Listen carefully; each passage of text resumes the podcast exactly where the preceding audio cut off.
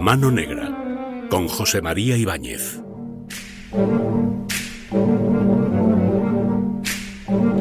Aquí está con nosotros eh, José María Ibáñez, eh, que por momentos parecía un eh, agente de una agencia de viajes que nos propuso un crucero por las Bermudas, pero el otro día un juego, un juego en el ascensor, que, si desaparecíamos o dejábamos de desaparecer, le gustan los enigmas, las cosas curiosas, y hoy también nos trae una misteriosa muerte, el fallecimiento de una tal Elisa, Elisa Lam. ¿Qué tal? Muy buenos días. Muy buenos días, amigo Gabriel. Pues sí, además seguro que los oyentes se acordarán y tú también, porque lo comentábamos eh, la semana pasada el programa que dedicábamos al juego del ascensor, precisamente, cuya propuesta un tanto descabellada plantea la posibilidad de trasladarnos a un mundo alternativo. Sí, subiendo y bajando, un mareo, que si al primer piso, al segundo, al décimo. Bueno, tú imagínate que abres la puerta y estás en otra dimensión.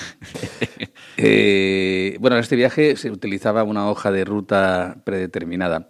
¿Forma parte el juego del ascensor de una leyenda urbana? Nos preguntábamos la semana pasada. Pues bien, no son pocos los que barajan que el origen del juego del ascensor se debe a uno de los sucesos más insólitos ocurridos en los últimos tiempos, la misteriosa desaparición y posterior muerte de una joven turista canadiense que se hospedaba en el Hotel Cecil de la ciudad de Los Ángeles. Elisa Lam, de 21 años, hija de unos emigrantes procedentes de Hong Kong, estudiaba en la Universidad de, de la Columbia Británica en Vancouver, Canadá y en enero de 2013 decidió viajar sola a los Estados Unidos y visitar algunas de sus ciudades. El día 26 se alojó en el Hotel Cecil de Los Ángeles y todos los días, sin excepción, desde el inicio de su aventura turística en solitario, llamaba por teléfono a sus padres, hasta que el día 31 interrumpe las llamadas y sus progenitores, preocupados, denuncian el hecho a la policía. Eh, después de unos días, el cuerpo sin vida de la joven estudiante fue descubierto, eh, fíjate, el 19 de febrero, flotando en el interior de uno de los depósitos de agua ubicados en la azotea del hotel. El encargado de mantenimiento, atendiendo las quejas de varios huéspedes por el color ennegrecido del agua y el mal olor que emanaba de los grifos de los baños de las habitaciones, eh, fue hacia allí, abrió la escotilla del tanque y se encontró a la joven desaparecida. Elisa Lam yacía flotando en el agua completamente desnuda y en avanzado estado de descomposición.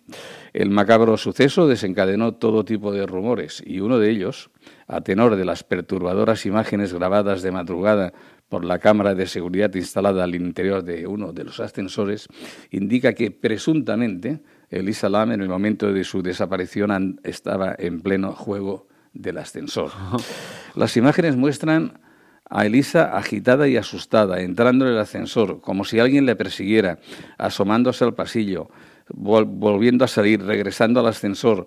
Da la sensación de interactuar con algo o alguien que el espectador no puede apreciar. Pulsa convulsivamente los botones del ascensor una y otra vez, sin que las puertas se cierren. Es cuando abandona el ascensor y desaparece por el pasillo cuando finalmente se cierran. Estas son las últimas imágenes que se conservan de esta joven estudiante.